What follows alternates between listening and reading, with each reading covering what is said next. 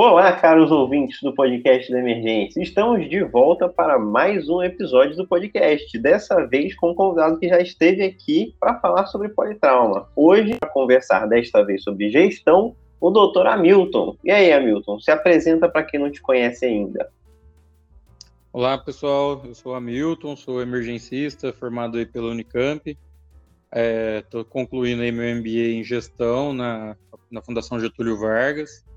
E atualmente eu estou como gestor aí, como coordenador do pronto-socorro do Hospital Madre Teodora. É um hospital pertencente aí ao United Health Group, é uma multinacional na área de saúde. Pois bem, na parte histórica do podcast, eu trago-lhes uma pergunta primeiro. Como vocês acham que surgiu o pronto-socorro? Pois imagine, o pronto-socorro não é só a estrutura, as paredes, as janelas, as macas. O pronto-socorro é, além disso, a forma como as coisas que estão lá dentro interagem onde as macas são dispostas, por onde o paciente entra, por onde ele sai. É também o que as pessoas ali dentro fazem, é a função de cada um e como cada pessoa ali se organiza. Só para você ter uma ideia, quando o pronto-socorro surge nos hospitais, ele surge como um puxadinho. Era uma sala multiuso que funcionava como recepção, sala de emergência, sala de reavaliação e tudo mais. E quem trabalhava ali, ou era um interno ou um enfermeiro como forma de punição não tinha um médico sênior, o pronto-socorro era um lugar rejeitado. O que importava em um hospital eram as enfermarias e o centro cirúrgico. Levou tempo para isso mudar. Infelizmente, ainda existe essa cultura de que o pronto-socorro e as UPAs são lugares secundários, menos nobres, no cuidado e no atendimento ao paciente. Tanto é que um dos hospitais mais prestigiados do interior do estado de São Paulo foi construído em plena segunda metade do século XX, sem um pronto-socorro. Mas o pronto-socorro, além da UBS, é a porta de entrada para os usuários do SUS. E aí fica a pergunta: como gerir um ambiente como esse, em que múltiplos e diversos pacientes se cruzam? Como gerir um lugar onde há das mais variadas patologias, que todas as especialidades podem ser requisitadas, que um contingente imenso de médicos, estudantes, enfermeiros, técnicos, fisioterapeutas, profissionais que fazem a limpeza, dentre muitos outros, transitam todo dia? Como gerir esse lugar que pode ser a diferença entre a morte e a vida de uma pessoa? Então, Hamilton, vamos lá. Você é um gestor, eu conheço seu trabalho e sei que você já trabalhou em pelo menos três lugares diferentes, de alguma forma, como gestão. E aí fica a minha primeira pergunta: por que gestão? Bom, André, eu achei muito interessante, queria parabenizar por ter chamado aí para a gente falar sobre esse tema. É um tema que é, é subdiscutido, né? E é importantíssimo, né? Eu escolhi seguir a carreira como gestor, apesar de ter feito a residência de medicina de emergência, sou apaixonado por emergência, continuo trabalhando na assistência, mas uma dor que eu sentia sempre nos plantões era a falta de organização do corpo como um todo, né? O hospital passar a enxergar o pronto-socorro como um dos órgãos desse organismo e não como algo à parte, né? É, a importância do gestor ela, ela aparece para o paciente, ela aparece para o trabalhador da área de saúde que está ali, seja o médico, enfermeiro, e ela aparece para o próprio hospital como um todo.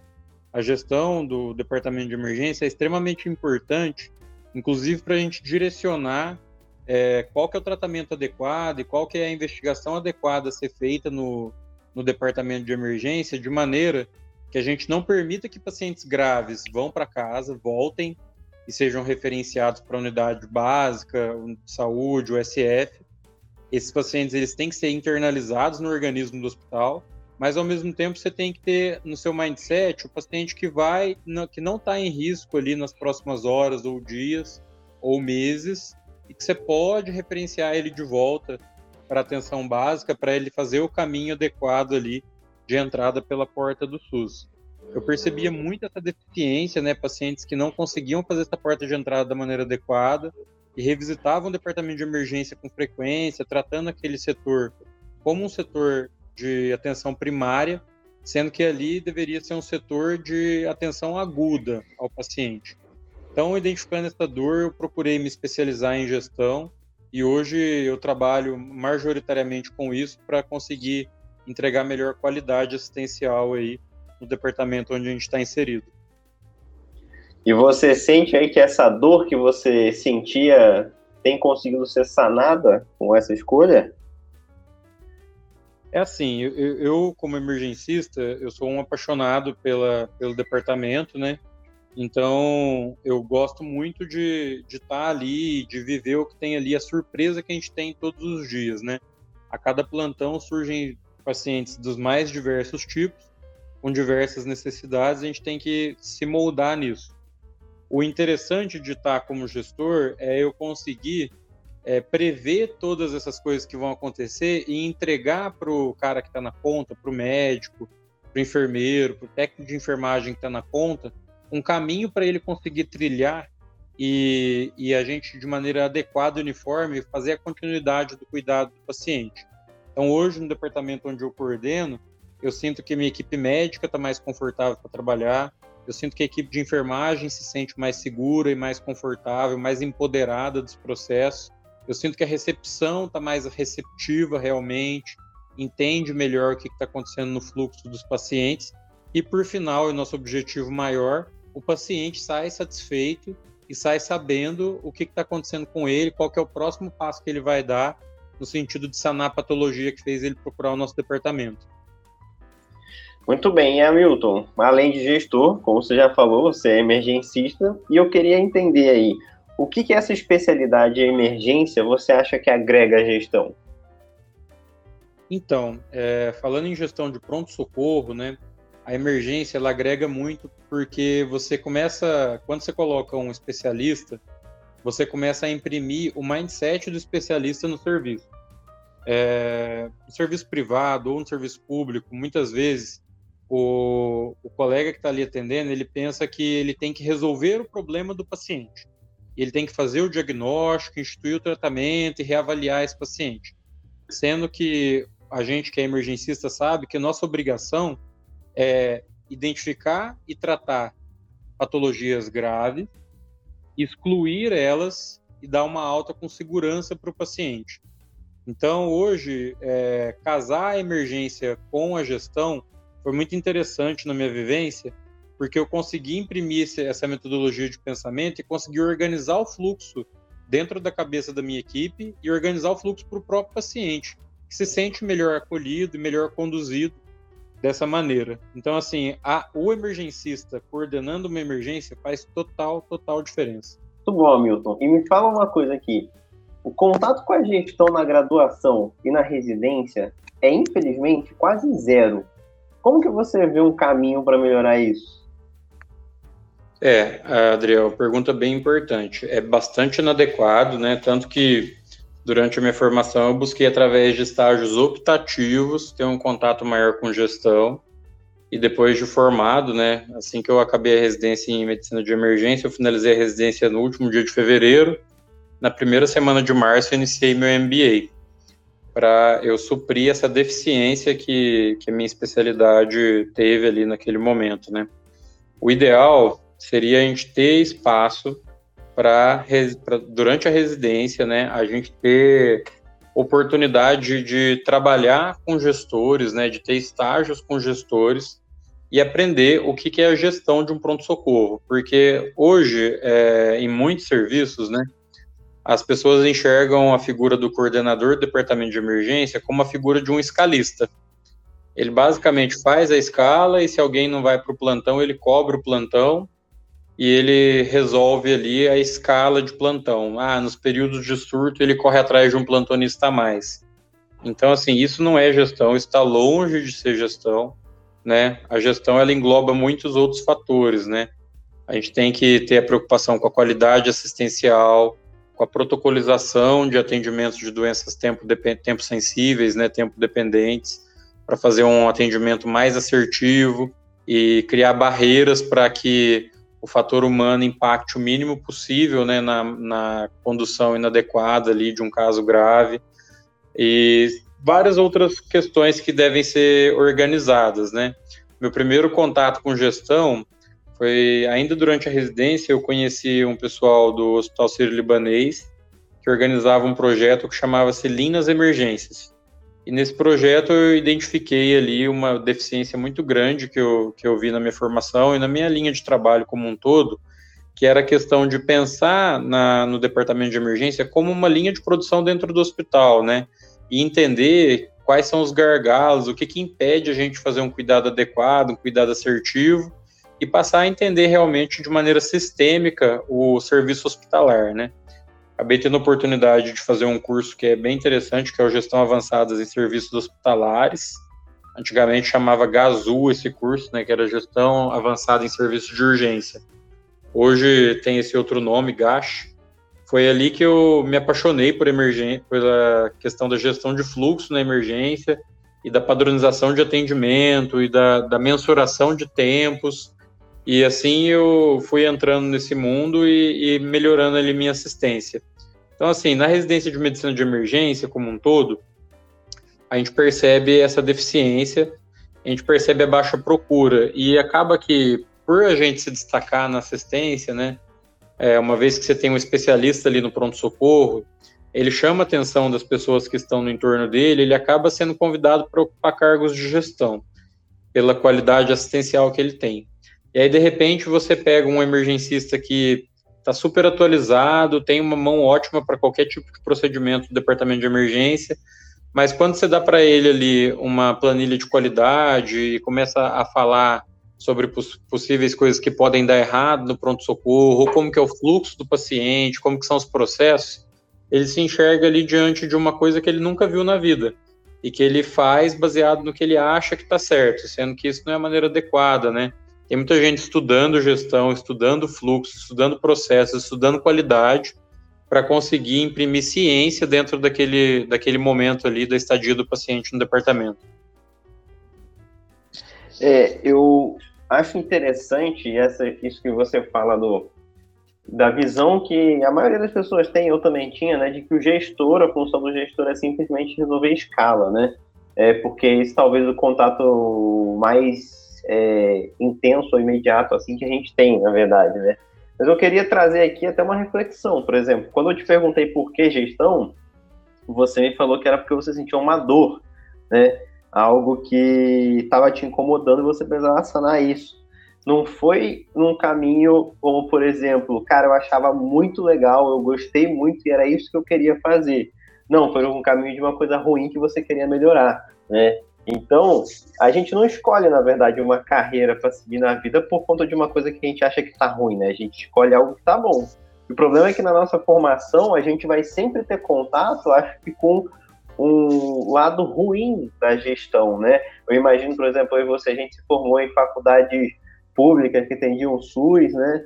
É, se parar para pensar, é, a gente vê uma gestão que parece que não funciona, porque o pronto-socorro está cheio, a cirurgia demora para sair, está sempre tudo muito lotado. Então, realmente, parece que a, a gestão ou ela é inexistente ou ela é ineficaz. E aí eu acho que a gente vai acabar se distanciando disso, não vai dar vontade para fazer de fazer gestão, né? Eu acho que se a gente quisesse pensar em uma forma de, de melhorar esse contato da gestão e até para trazer mais pessoas para fazer gestão, isso tinha que ser colocado em pauta e pensar o contato que os futuros médicos têm com a gestão na maior parte dos cenários vai ser um contato ruim, né? Se a maioria se tem contato com o SUS assim, vai achar que, por exemplo, a gestão não funciona. É, o que, o que a gente percebe é a ineficácia realmente da, da gestão, e isso te dá condições subótimas para você realizar tratamento dos doentes. Muitas vezes, é, quando eu pensei em gestão, uma outra coisa também que me tocou foi pensar em agir de maneira sistêmica. Quando você atende um doente, você salva uma vida. Quando você cria um protocolo de dor torácica, por exemplo, e você começa a analisar quais as fragilidades do protocolo e correr atrás dos tempos, correr atrás do treinamento, deixar a sua equipe com maior expertise e mais padronizada, você percebe que a sua atuação ela salva ali centenas, milhares de vidas que vão passar por aquele departamento e que talvez o cara não teria se preocupado com o tempo porta eletro de 10 minutos não fosse o protocolo da instituição. Então, é, a gestão organizada, ela faz com que a equipe trabalhe com gosto. Ela diminui a incidência de burnout na equipe assistencial, ela melhora a satisfação do paciente e melhora o desfecho. Quando a gente está falando da, da rede pública, né, as minhas oportunidades como gestor sempre foram na rede privada.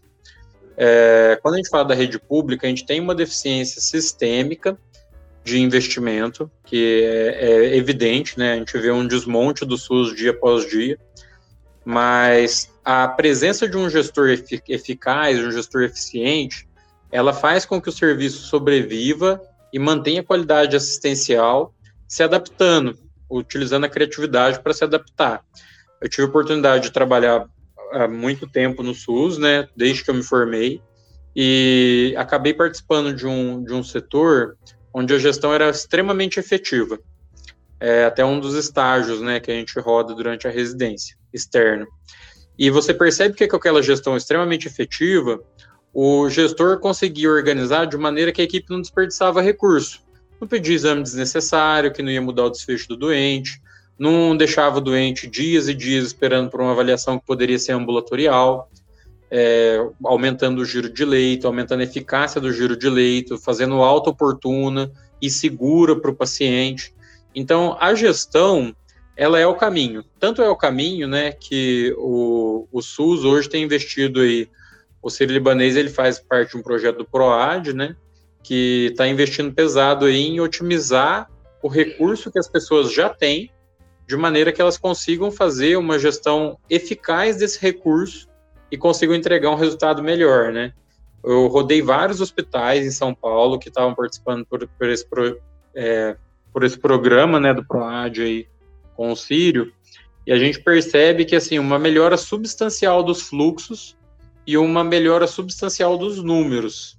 Então, assim, a gente consegue melhorar muito o SUS fazendo uma gestão organizada, centralizada e eficaz.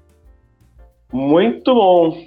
Hamilton, é, uma vez passei por uma situação que me abriu os olhos para a gestão. Eu estava em um hospital com pronto-socorro super lotado, além do hospital inteiro lotado, sem vaga nenhuma de UTI para os meus pacientes graves.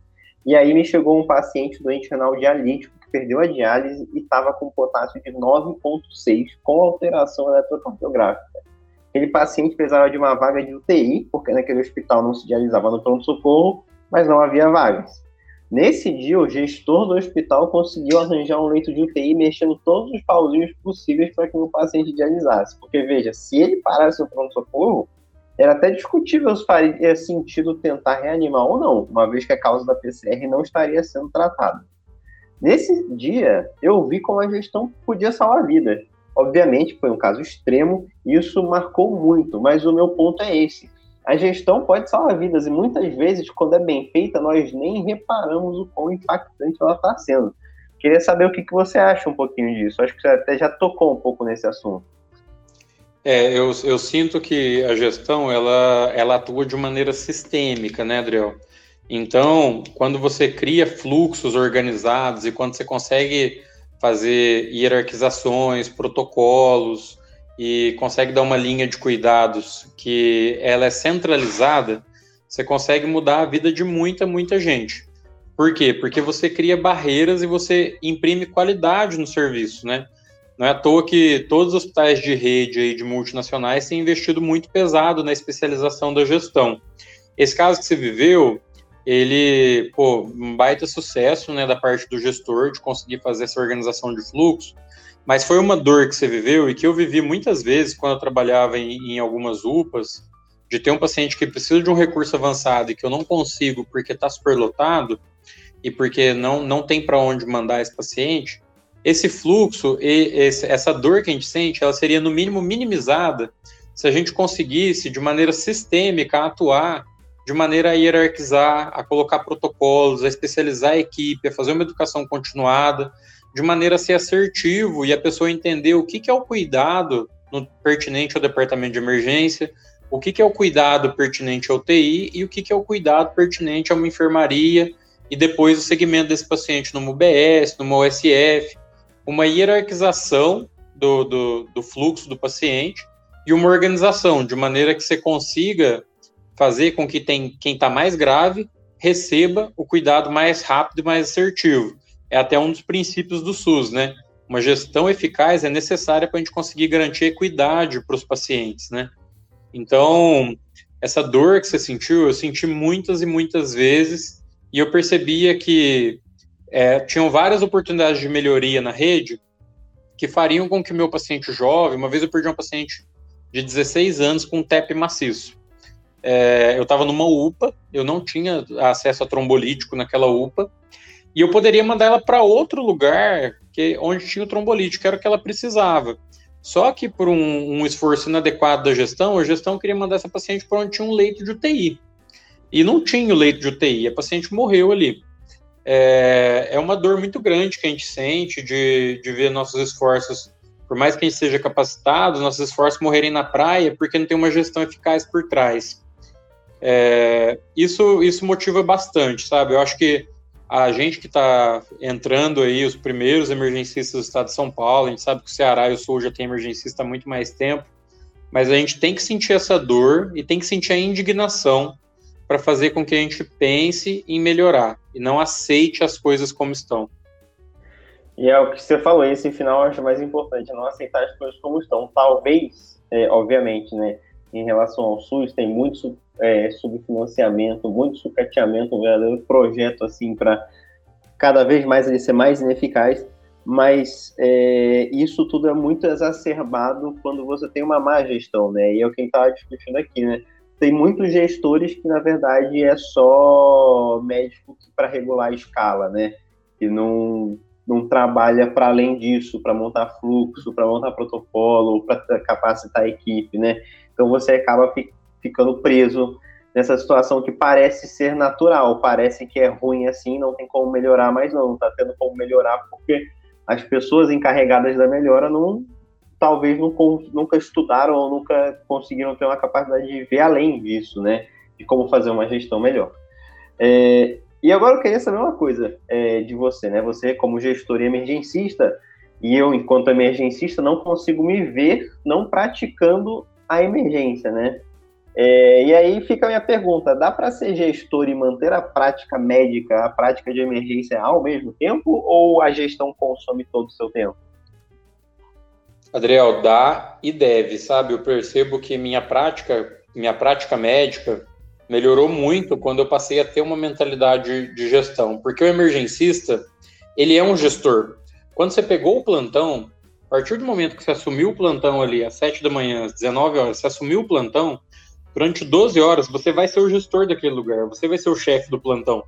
Então você tem que ter a mentalidade de saber o que, que precisa ser resolvido agora, o que, que vai ser resolvido depois, o que, que eu posso dar alta, o que, que eu posso internar, dentro da priorização é, e do recurso que eu tenho, como que eu vou organizar isso e como que eu vou passar o plantão para o colega que vai continuar o cuidado, de maneira a eu minimizar os riscos do paciente que está ali é, sendo tratado por mim a, através da gestão também, a gente mantém uma educação continuada, eu organizo uma, uma educação continuada do serviço qual eu participo hoje, e então, assim, você consegue se manter sempre atualizado, buscar novas diretrizes, buscar novos protocolos, entender como que está o cuidado do paciente de maneira atualizada e imprimir isso na sua prática do dia a dia.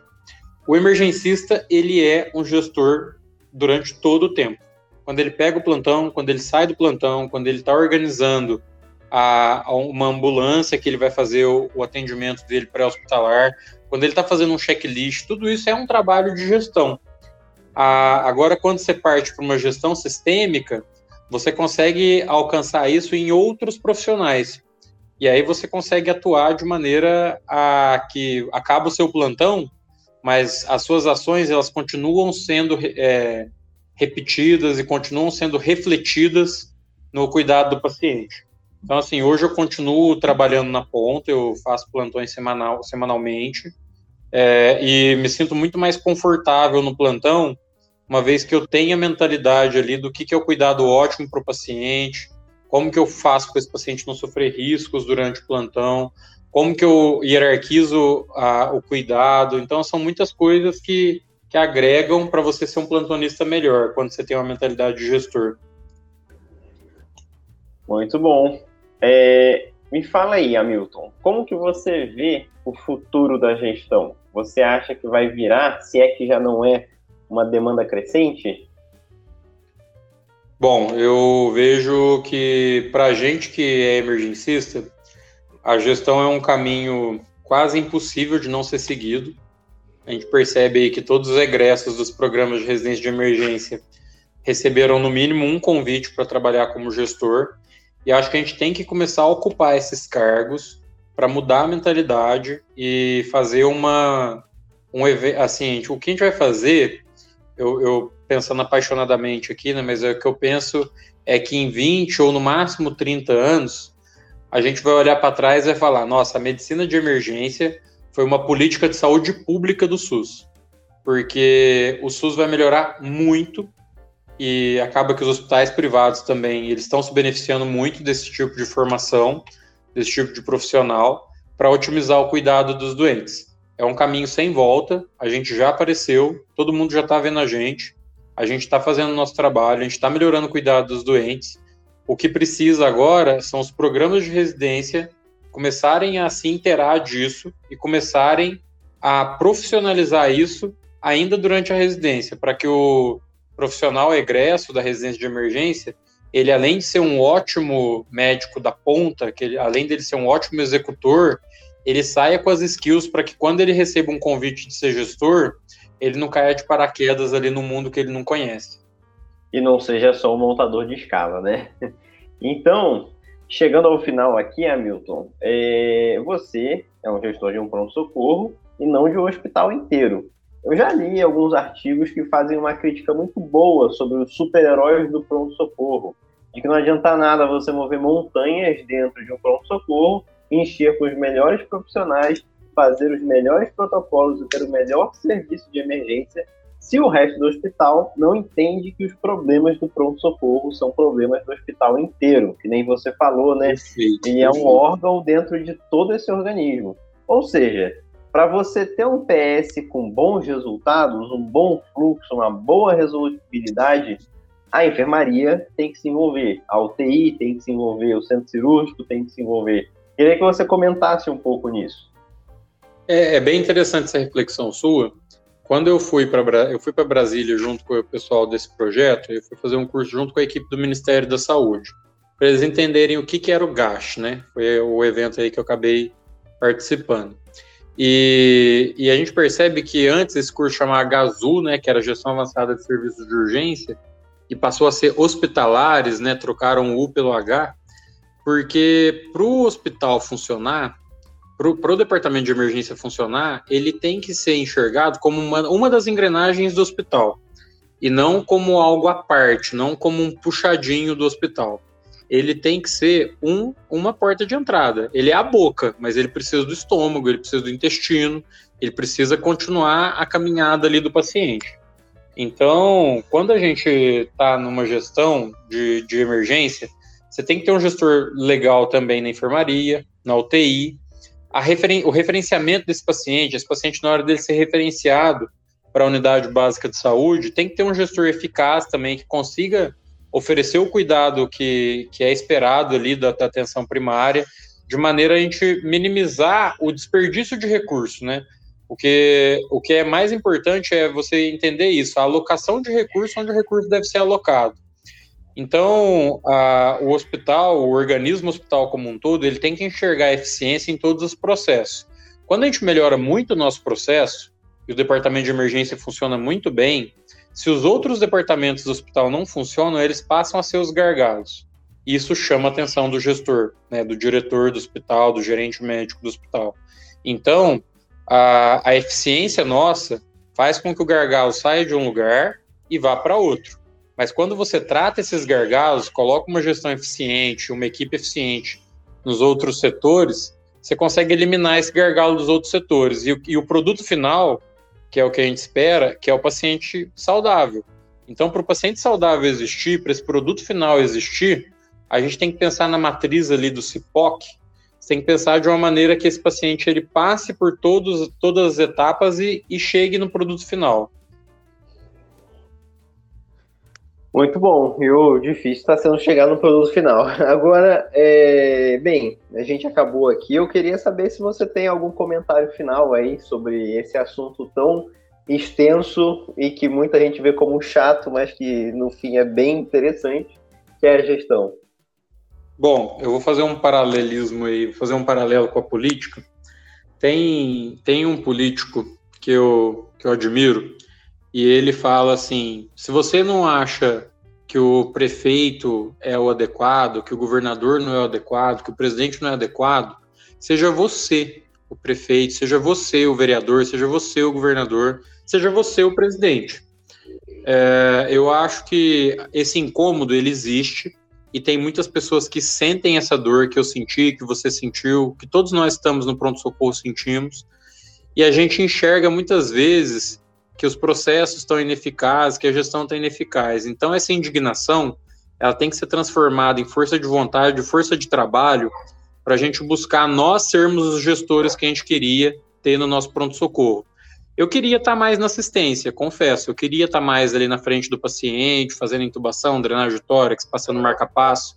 Mas eu sinto que o meu cargo hoje, ele permite que você, quando está na ponta, tenha mais conforto e tenha mais condição de fazer esses procedimentos que eu gostaria de estar fazendo e dando cuidado mais adequado para o paciente.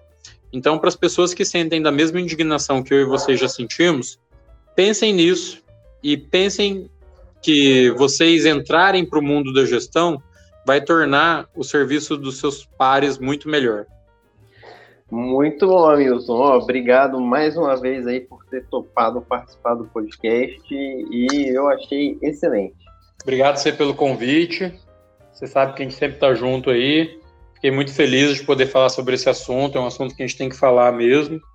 E estamos aí para uma próxima aí que precisar.